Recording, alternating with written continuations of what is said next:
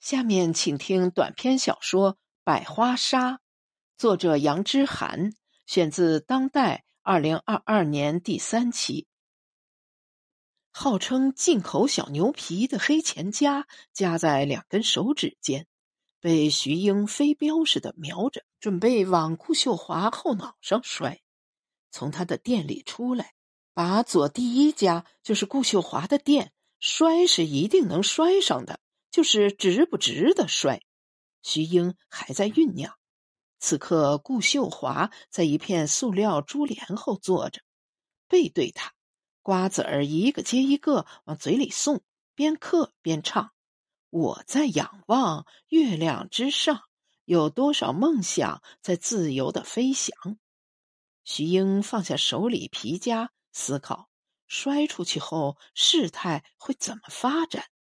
如果只是吵架，顾秀华和他半斤八两，谁也得不着便宜；如果打起来，顾秀华目测一百五十斤往上，坐死他都没问题。徐英想，要是赵庆在就好了，哪怕身边再有个女的呢，两张嘴也比一张嘴会骂人呀，两盆水也比一盆水泼得很。他想往顾秀华头上浇盆尿，那才解气呢。该用脏东西来侮辱脏东西，何用小牛皮呀？回店里，他将皮夹搁回货架上，将墙上贴的“概不议价”的字条抚得更平顺了点儿。事儿不大，但多想起多感到憋气，憋气很可怕。因他总会向背道而驰的两个方向走，是该让烦恼的气球慢慢放飞，还是慢慢打气，看它最后破裂？发展不同，决定一段关系的走向不同。亲疏爱恨，往往也只落定在件件小事上，小事又怕积攒。徐英心里给顾秀华数着，加上今天这件。两三年中，对方下绊子没十回也有八回，他已算得上仁至义尽。今早开门没多久，顾秀华就抢了他的一个客人。在徐英已将价格咬定，即将攻破一个买货大哥的心理防线时，顾秀华站到他家门口喊：“多瞧瞧，多看看，咱家有各式腰带、钱包、卡扣。”品种齐全，童叟无欺。刚开门，不图挣钱，图打响第一枪。来，你就有优惠。这话果然怂恿的大哥走了，再没赚回来。这才有徐英拿起已准备包上的钱夹，心底恨透了的一股劲儿。论岁数，他该管顾秀华叫声姨，再不济叫声姐们儿。现在他却只想叫对方灾星，灾星克死自己男人还不算，谁家买卖好，你眼红谁？一层楼里几十户店面，总往外标榜你是老人。十年前就在这儿扎营，关键十年来你交下谁了？谁你也没交下呀！连中午吃饭集体订麻辣烫都没人替你取一回。哪回不是自己开张、自己收摊儿？谁亲近你一刻了？徐英是三年前才来到百花园市场卖货的，因人年轻、紧跟时尚，说话也八面玲珑，不得罪主顾。渐渐，整座百花园市场里，属徐英精品屋的买卖最好。好些回头客来，不为买货，就为来和他聊会儿天儿。徐英以前总是劝自己不气，不至于，身在高位要能容人。今天他想，关键你是个人嘛，顾秀华。坏就坏在憋着气的时候，眼前正巧来了个靶子。靶子是个四十来岁的大姐，一上午往徐英家溜达几趟了。一百二十元的皮夹讲到八十元，愣是不买。大姐手在皮夹上抹撒来抹撒去，眼神既像试探，又可怜巴巴：“你少那十元钱呀，七十元我就拿了。”徐英说：“真来不了，没那个价。七十元我上的，你给七十元，我风里雨里赚啥了，姐们儿？你也不用堵门，店小，后头人都进不来了。不怕你比较，你再出去转转，看谁家还能有我这个品质啊？”说完，徐英手拿把掐，继续应付新的客人。一上午了，效益不理想。卖出八个，净收益也就一百元。徐英觉得都不够费唾沫的。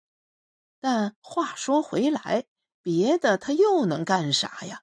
啥不要本钱，不要帮衬，就是在眼前这个有窝有棚的地方，他都常忙的脚打后脑勺，恨自己不是三头六臂，心思赶不上嘴快。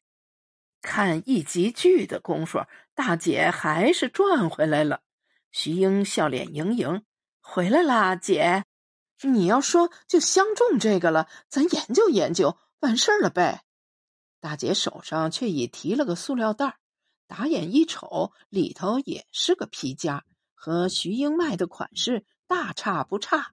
她冷笑：“卖完了，这是花多钱呢？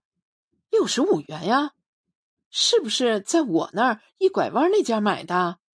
大姐不知可否，继续抹擦刚才她相中了的徐英家的皮夹子。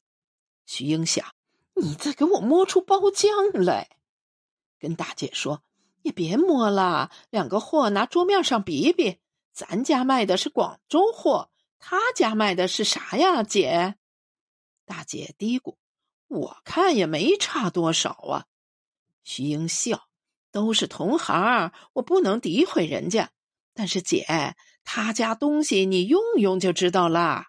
夏天就你买这个包，徐英拿过大姐刚买的货，经手掂量，不给你晒个双眼爆皮，算我眼瞎。冬天得给你冻得跟个橛子似的，拉锁你都拉不开。大姐没讲话，半晌说：“你让我再摸摸。”徐英心有了底。摸呗，越摸你越犯合计。大姐摸来摸去，确认徐英说的是真的。两者比较，他是图便宜买了个次货。大姐探问徐英：“你说他能给我退不？”徐英说：“退不了，退你还打仗生气，吵吵巴火的，给你退啥呀？那人脾气老不好了，咱都知根知底的。”大姐露出一副那可坏了的表情，没想到精细精细还是吃了亏。徐英给他支招：“这样，姐要说你就是相中老妹家这东西了，价钱不妥，咱就研究价钱。可你也别出去说上那个当了。咋，真想退呀？”徐英眼珠滴溜转，说：“退也有招。”可不能说是老妹教的，大姐拍胸脯：“你就教吧，我不能卖你。”徐英在椅子上盘住腿，小声招呼对方离近点推心置腹道：“就说是你给你家孩子买的，孩子看了不可心，又作又闹，小活祖宗。你要不给我退呢，我找商管去。”大姐连声嗯嗯。拿上东西，掀门帘儿走了。徐英也不留，买卖成与不成也无所谓。你一尺，我一丈，解了气再说。百花园市场过去总是摩肩接踵，客人有时都像高峰期时堵上的车，错不开身挪不动步。到工作日还能见缓，那时徐英也有心情和人讲价。磨磨嘴皮，全做训练。但凡到年节，真是爱买不买，送客的话常挂嘴边儿。那啥，你再溜达溜达。今年则不知怎么，商场风云突变，客流锐减。往常七进七出的客人，今年就像诸葛亮得凭折寿才求来的一场风，成交都在侥幸。二零一四年的春天。徐英和顾秀华彻底较开了劲儿，两人都从一样的地方上货，找一样的款式打版。你卖啥，我卖啥；你降十元，我降十五元；你送客，我招呼，双双成全了买方市场，彼此却是伤敌一千，自损八百。不如此，各家也没竞争意识。以为生意永远是此起彼伏、千秋万代，不去想算计，想怎么经营。当秋风一吹，百花都见枯萎，人也真上了战场。别人再从自己碗里捡块肉走，跟从身上割下块肉一般，轻而易举结下了血海深仇。于是，当徐英在店里气定神闲看台湾偶像剧的时候。古秀华如预料中的风风火火挑开了门帘儿，因体型壮硕，把门口全给挡住了。顾秀华直截了当问徐英：“打算怎么着？商管，商管啥都管，包括不正当竞争。”边上几家店里的小姐妹前来劝解，劝解多是观战，毕竟都久没见热闹了。徐英只是换了条腿一翘。抬手指着顾秀华的鼻子说：“打算不打算的，你先挑的兴。”话刚落地，顾秀华便上前扯住徐英头发。徐英力气不赶对方，唯有猛着去踹顾秀华穿了瘦腿神器因而单薄的下肢，往脚腕踹，对方就软了。徐英简直像骑着顾秀华，后者不断向上耸动。最后一耸，将徐英顶上货架，东西乱七八糟，摔了一地。几个小姐妹这才敢上前看看。